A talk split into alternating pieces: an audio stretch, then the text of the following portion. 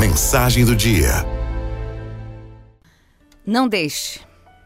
No primeiro mês é um tom um pouco acima do normal, é uma grosseria eventual. Mas você não vê perigo nenhum, afinal você o ama. No segundo mês, ele aponta o dedo na sua cara, com os olhos esbugalhados e as veias saltando, parece uma outra pessoa, você não o reconhece, porém releva, perdoa a desavença, acredita que ele está muito preocupado, está com excesso de trabalho, está estressado. Aí no terceiro mês, ele lhe proíbe de sair de vestido curto. Você pensa que é brincadeira, só que não.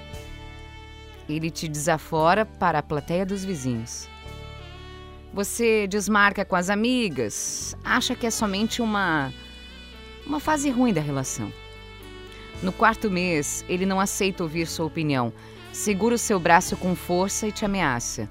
Não ouse me responder. Você está encurralada num canto, na teia do cuspe dele, no hálito acentuado dele, mas você releva.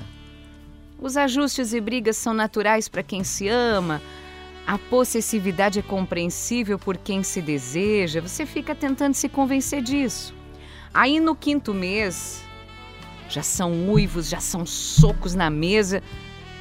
Você responde que ele não é o seu dono, ele corre enlouquecido atrás de você, você se tranca no banheiro, ele esmurra a porta, você chora deitada num canto e espera a raiva dele passar para abandonar aquele esconderijo.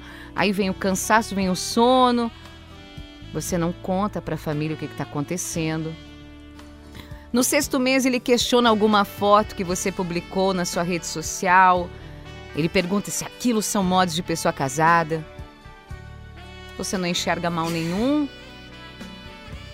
mas ele vem, lhe empurra com força, você bate a cabeça no chão, a testa sangra, mas você entende aquilo como um acidente e não leva a queixa adiante. Lá no emprego, conta que caiu da escada.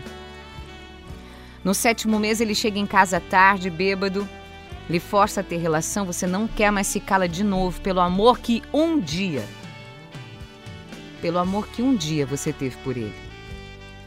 Aí no oitavo mês ele começa a fazer piadas machistas a seu respeito na frente das visitas, zombando que você tem mais que obedecê-lo. Ah, todo mundo ri, menos você.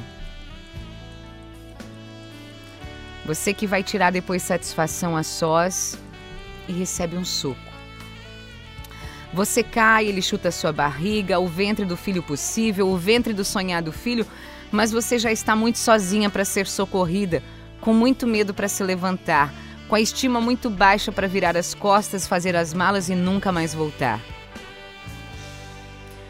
No nono mês você nem sente mais que está mentindo porque não existe mais nenhuma verdade na sua vida.